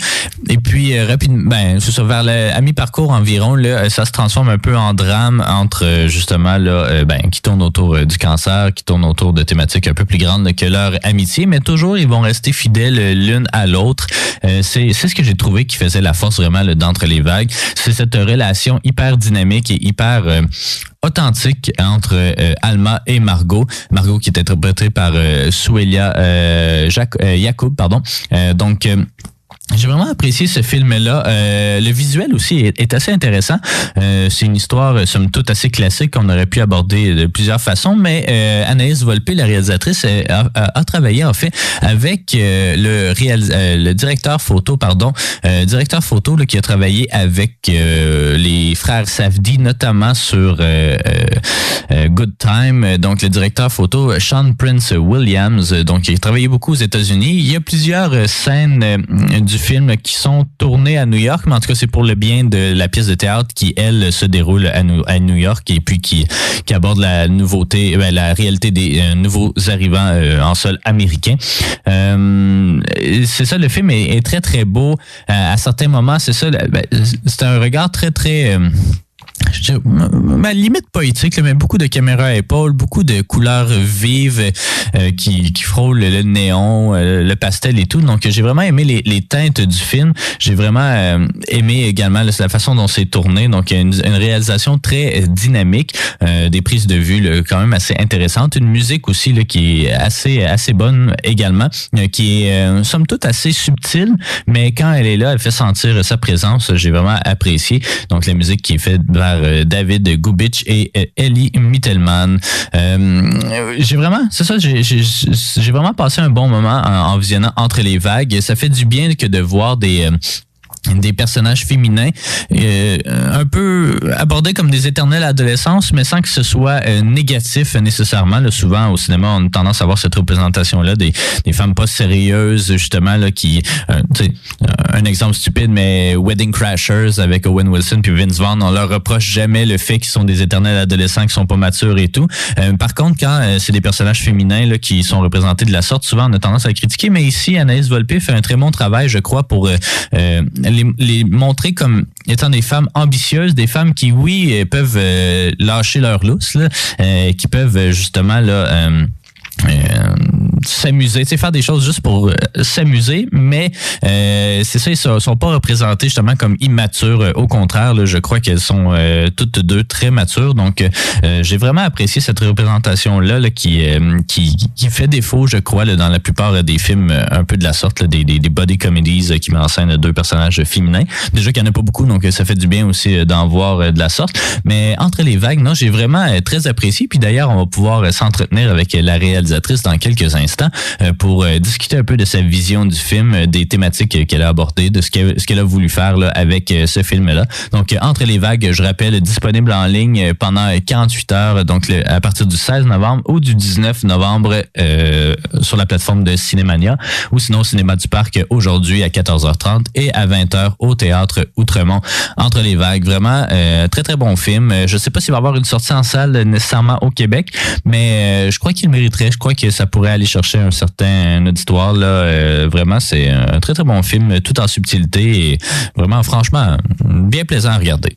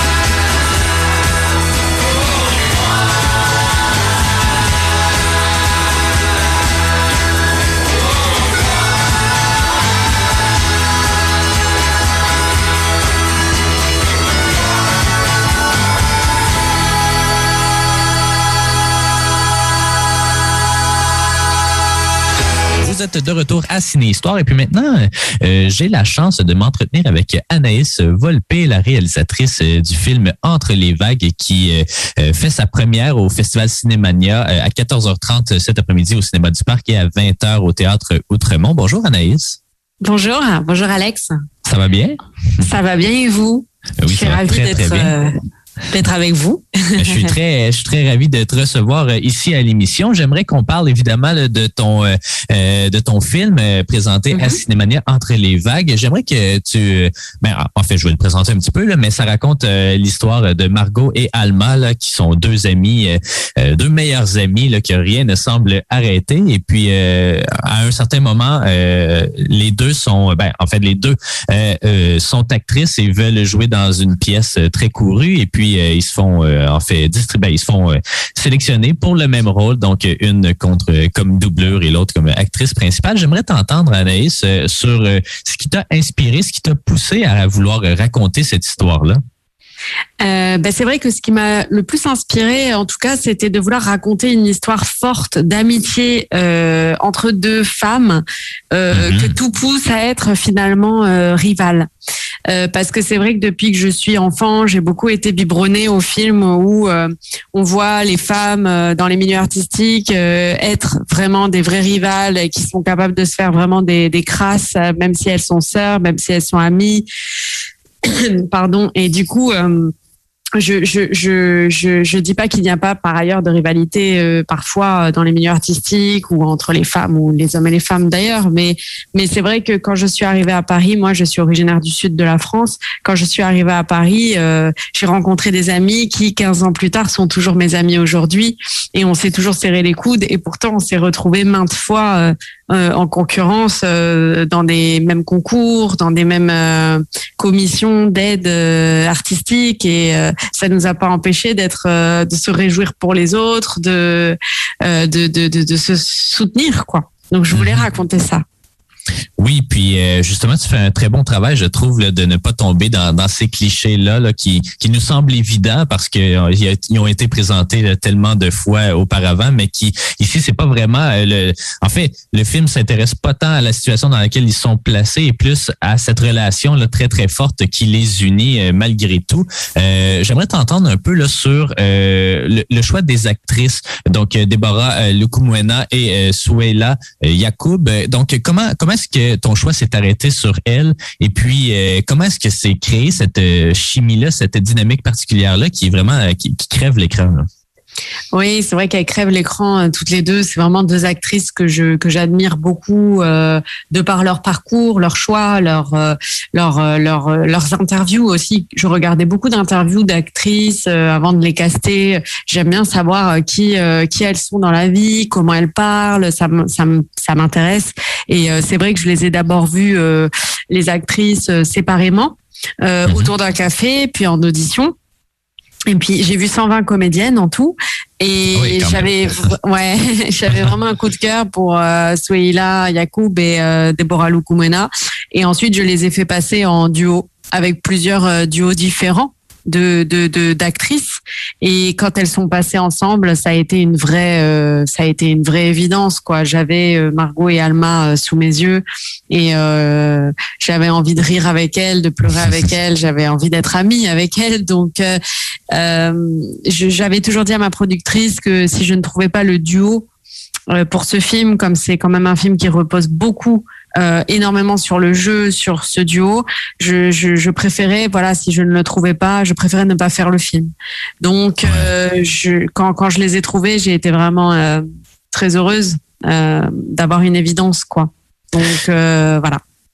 Puis euh, évidemment là tu, tu trouves tes actrices. Bon, il y a une pandémie qui survient un peu, qui vient chambouler évidemment tout le tournage euh, du film. Euh, J'aimerais t'entendre un peu sur comment, pas nécessairement euh, comment le- le- les conditions particulières de tournage, mais plus comment est-ce que euh, ces conditions-là ont affecté l'idée que tu avais au départ euh, d'entre les vagues et puis le produit final? Euh, bah, c'est vrai que j'ai tourné le film en tout cas entre les entre euh, les deux confinements qu'il y a eu en France en tout cas euh, du Covid et euh, c'est vrai qu'il y avait une urgence euh, absolue à tourner vraiment en plein en pleine pandémie, en plein Covid.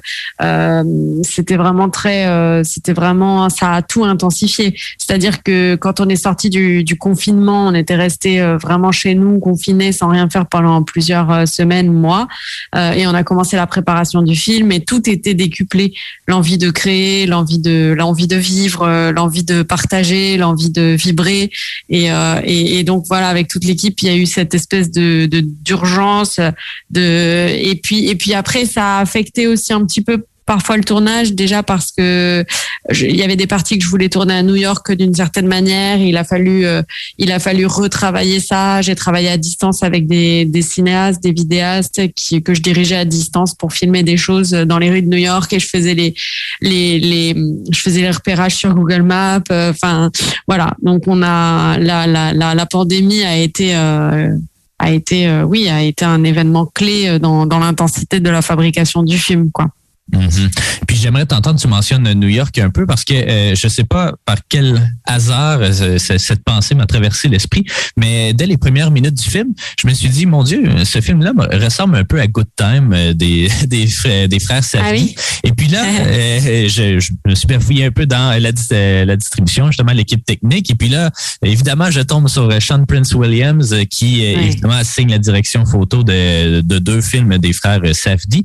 Donc, j'étais j'étais très fier de moi-même euh, d'avoir passé ça. mais euh, mais euh, j'aimerais t'entendre un peu là, sur comment est-ce que cette collaboration-là est née entre toi et Sean Prince Williams? Et ben c'est vraiment un chef opérateur, euh, voilà, euh, que, que, que dont j'admire aussi le travail depuis euh, plusieurs années. Et je me suis rendu compte qu'on avait une amie euh, en commun. Donc elle nous a mis en relation par mail il y a peut-être de ça maintenant quatre ans, quatre cinq Ok. ans, et on a commencé à communiquer pas mal par mail. Je lui ai dit à quel point je souhaitais travailler avec lui un jour, et puis il s'est aussi intéressé à mes précédents travaux. J'ai beaucoup apprécié sa sa comment dire sa curiosité alors que enfin, je veux dire il a la possibilité aujourd'hui de, de travailler quand même avec euh, des, des cinéastes établis euh, dans le cinéma indépendant américain mais aussi européen euh, là il a tourné avec Abel Ferrara euh, aussi Ouais. euh, juste après mon, mon film enfin voilà donc j'ai été euh, très euh, agréablement surprise et très euh, Enfin, c'était un honneur qu'ils prennent aussi en compte euh, mon film et qu'ils soient à l'écoute euh, de- de- d'une envie de collaborer avec lui. Euh, il a toujours tout pris au sérieux et, euh, et, et donc du coup je lui ai envoyé euh, voilà mes précédents travaux, je lui ai envoyé le, le scénario, on en a discuté et euh, il m'a fait part de son envie de, travailler aussi euh, avec moi. Et on s'est rencontrés en début 2020 avant que la pandémie euh, prenne de l'ampleur. Et euh, on s'est très bien entendu. Et à partir de là on a d'autant plus communiqué. Et après ça s'est assez bien ça s'est bien empilé on va dire puisque mes dates de tournage concordaient bien à une période creuse pour lui. Enfin il avait beaucoup de tournages Sean en 2020 et 2021 mais on va dire que pile poil entre tous ces tournages il y avait un il y avait un il y avait x semaines de libre et euh, il a pu me il a il a pu faire mon film quoi Donc, est-ce que c'est avec lui que c'est un peu euh, éla- élaboré cette signature visuelle euh, particulière du film ou si tu avais déjà une idée assez claire de ce que tu recherchais là, dans, dans la façon dont tu allais représenter le film? J'avais une idée euh, très claire et très précise et euh, j'avais j'ai fait part à Sean de mon envie même de travailler avec euh, une caméra qui s'appelle la Digital Bolex, euh, qui est une caméra à laquelle je m'intéresse depuis euh, des années maintenant. Euh, je suis très curieuse moi aussi, euh, même si je m'y connais pas très bien du tout, mais je suis très curieuse aussi de la technique, les caméras. je suis très sensible à l'esthétique de l'image dans un film, donc c'était sûr et certain que je voulais, euh, enfin, je suis arrivée aussi avec euh, des envies, des idées, des propositions. Et avec Sean, on, on voyait le même film. Donc ça, c'était très, très agréable, voire même de toute façon, je pense que c'est primordial. Euh, on voyait le même film et puis c'est quelqu'un de très talentueux qui a su euh, comprendre ce que je voulais et, et le retranscrire avec aussi son, son talent, quoi. Ouais. Le film a été euh, sélectionné en fait à la quinzaine des réalisateurs à Cannes. Euh, depuis, euh, j'imagine qu'il s'est promené un peu de festival en festival. Le voilà maintenant à Cinémania. Est-ce que tu es surprise? Est-ce que tu es contente de la réception du public qui ont eu la chance de voir le film jusqu'à présent? Ah oui, j'aurais- je, je pense que je ne cesserai jamais d'être surprise, mais dans le bon sens, quoi. Je suis oui, oui. Émerveillée. Euh, euh, je suis, je suis très heureuse, quoi. Je suis dans la, dans une forme de gratitude constante. C'est-à-dire que j'ai toujours rêvé, bien sûr, que mon travail puisse aboutir, puisse et, même pas que pour moi, mais aussi pour tous les gens qui travaillent avec moi. Je veux dire, c'est un travail, euh, bien sûr, qu'on imagine tout seul et puis se transforme après en travail collectif quand on rencontre une équipe après avoir eu une idée, après l'avoir écrit pendant quelques années tout seul. Donc, euh, il y a un truc comme ça où, euh, bien sûr, la finalité est toujours importante de se dire qu'on a pu le partager avec des gens, qu'il a pu voyager en festival, encore plus dans des festivals qu'on aime. Donc, voilà, maintenant, j'ai été très surprise qu'il puisse faire effectivement cette première à la quinzaine des réalisateurs Cannes. Euh, j'en rêvais euh, évidemment, euh, mais je, je, je, je, ne pensais pas que c'était possible. Il y avait une part de moi qui qui se disait que ça que ça arrivait qu'aux autres. donc j'ai été très très heureuse, très touchée très très heureuse vraiment de ça. Et euh, je, je, continue d'être vraiment très touchée très très heureuse de du parcours qu'a le film parce que il, voyage toujours beaucoup là en, effectivement en festival. Je suis très contente qu'il fasse sa première euh, euh canadienne euh, chez vous à Cinémania. Enfin vraiment je d'ailleurs je suis vraiment euh, trop déçue de ne pas pouvoir être là c'est vraiment à cause du, du pass sanitaire. Euh, donc, euh, donc euh, malheureusement, euh, voilà. Mais j'aurais adoré être présente. Quoi. Ben, ce sera partie remise. En terminant, euh, j'aime toujours euh, demander aux cinéastes, euh, parce que nous, évidemment, à Ciné Histoire, on est une, émission sur l'histoire du cinéma. Donc, j'aimerais t'entendre un peu sur les cinéastes qui t'ont influencé depuis le début de ta carrière, qui t'ont influencé peut-être pour ce film-là ou même pour tes courts-métrages ou ton, ton premier film également. J'aimerais t'entendre justement sur les artisans du cinéma là, que, que tu apprécies particulièrement. Oh, il y en a énormément. Euh, c'est vrai que quand on pose cette question, j'ai parfois l'impression que je, j'oublie tout, toute la liste que je pourrais que je pourrais dire. Euh, bien sûr, euh, je suis très inspirée, très, euh, je, je, je, suis vraiment fan du, du, du cinéma des années 70 euh, américain, new-yorkais, caméra au point je, voilà, j'aime beaucoup le, cinéma de de Cassavetes, de Sidney Lumet. Euh, euh, après, dans les dans les dans les réalisateurs réalisatrices plus récents, il y, y, y, en a plein aussi. je suis désolée, j'ai l'impression d'un coup de plus du tout avoir de de noms qui qui pop dans ma tête, mais il y en a plein. après, c'est vrai que moi, je m'inspire beaucoup de, pour l'instant, de, de ce que je vis, de ce que j'emmagasine depuis que je suis enfant, euh, de la culture, euh, de la culture un peu pop que j'ai dans laquelle j'ai grandi, dans laquelle j'ai évolué. Euh, donc je, je, me nourris beaucoup de, des émotions que j'ai que j'ai été amenée à traverser et que j'aime bien transcender à travers à travers le, le, le, film quoi. Donc mhm. bien sûr, j'ai beaucoup de, de, cinéastes, beaucoup d'artistes qui m'inspirent, mais la première source d'inspiration, elle part vraiment de, du sang quoi. Il y a un truc euh, très viscéral euh, qui est vraiment la source euh, première. Ben, c'est une excellente réponse, ne t'en fais pas. Euh, merci, beaucoup Anaïs d'avoir pris le temps euh, de nous parler aujourd'hui. Euh, on rappelle Entre les vagues, présenté 14h30 au Cinéma du Parc, 20h au Théâtre Outremont aujourd'hui, sinon disponible sur la plateforme de Cinémania, Cinémania pardon, en ligne à partir du 16 novembre. Merci beaucoup Anaïs. Merci à vous. Vous êtes de retour à Ciné Histoire. Et puis maintenant, parlons euh, d'un autre film qui prend l'affiche euh, aujourd'hui même. Donc, Profession du Père. Euh, Profession du Père, le plus récent film de Jean-Pierre Améris, qu'on connaît pour notamment là, Les aveux de l'innocent, C'est la vie, Les émotifs anonymes. Donc, il renoue encore une fois avec un des acteurs avec qui il apprécie travailler, donc Benoît Paul Vroud. Paul Vroud, pardon. donc, Profession du Père, en fait, ça raconte l'histoire d'un adolescent de 12 ans qui idolâtre son père et ses multiples professions. Euh, mais alors qu'il devient euh, conseiller du général de Gaulle, le père demande à son fils de réaliser des missions dangereuses pour libérer l'Algérie. Donc c'est un film qui euh, qui se présente vraiment comme un drame assez assez intense, mais en tout cas des réflexions assez intéressantes sur euh, le père là, qui est joué par Benoît Poulvourde.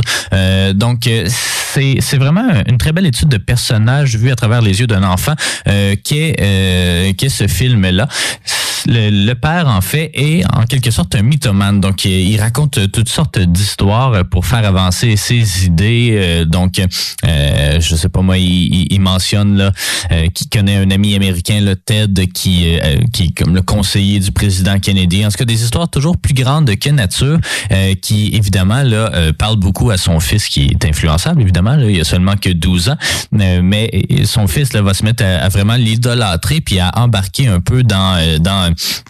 toute cette euh, descente aux enfers qui, qui mène euh, au, euh, à la mythomanie puis à s'inventer justement des, des secondes vies. C'est Benoît Poelvoorde, bon, il fait jamais nécessairement dans la subtilité quand il, interprète un personnage. Ici, évidemment, il est peut-être un peu plus grand que nature.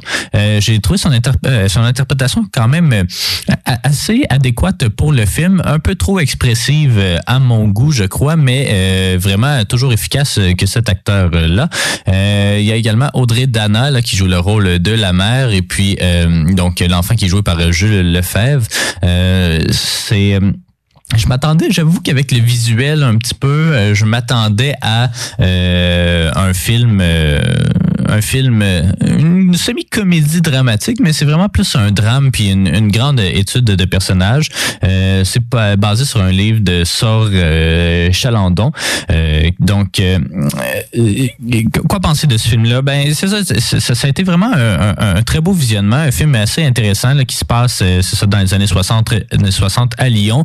Le père, c'est ça, c'est le personnage le plus intéressant. On essaie de, de voir un peu qu'est-ce qui a mené à cette mythomanie-là euh, compulsive. Euh, on on connaît tous, j'ai l'impression, de près ou de loin, quelqu'un qui agit de la sorte, là, qui s'invente des histoires pour euh, se montrer intéressant, mais au-delà de ça, il veut pas seulement se montrer intéressant. Le père, il veut vraiment inculquer ou en tout cas forcer des idées dans la tête de son fils. Donc c'est là que ça devient intéressant. Bon, on, tombe parfois dans certains clichés, là, notamment en- dans la relation entre le père et la mère là, de du jeune, donc du jeune Émile. Euh, ça tombe un peu dans le cliché, euh, puis ce qui fait que euh, à certains moments, peut-être qu'on n'achète pas totalement toutes les situations qui sont présentées entre les deux, mais euh, globalement, je trouve que c'est très très bien. Puis la fin est vraiment, euh, euh, comment dire, euh, pas nécessairement, euh, euh, ben, pas gratifiante, mais rewarding. J'ai pas le terme en français, là, mais euh, donc euh, euh, la fin est quand même assez bonne. On, on s'attend un peu là, que ça va se terminer de la sorte, mais en tout cas non, c'est un, un film, euh, ma foi, fort intéressant euh, que, que j'ai pris beaucoup de plaisir à visionner. Donc, euh, Profession du père qui prend l'affiche partout au cinéma euh, dès euh, vendredi. Euh, c'est ça. Allez voir ça. Vraiment un très beau film. Ça, si vous êtes pas trop au thriller puis vous voulez pas aller voir euh, Boîte Noire, mais que vous appréciez le cinéma français, ben vous allez probablement aimer ce film que euh, Profession du père. Un filet de dentelle qui traverse le ciel. Nous marchons au hasard, la ville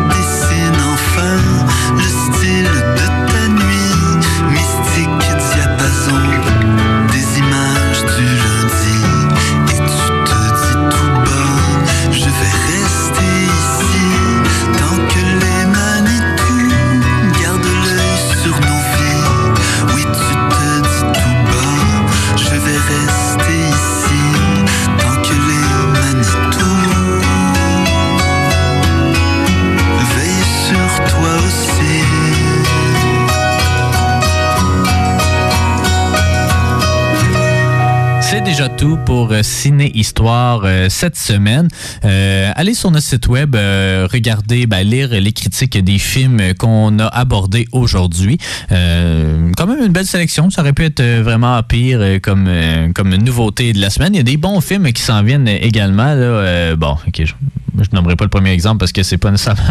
je m'attends pas nécessairement à un bon film, mais Ghostbusters qui s'en vient euh, aussi. Euh, mais tu sais, il y a, y a L'arracheuse de temps là, qui a fait sa- son avant-première euh, à Sherbrooke la semaine de. Ben, cette semaine, je pense. Cette semaine, ils ont posté les photos de la maison du cinéma, me semble. il y a King Richard euh, qui va euh, qui ben c'est ça qui met en vedette Will Smith puis qui est même pressenti pour gagner un Oscar. Il y a également Dehors Serge Dehors, hein, le documentaire sur Serge Thériault.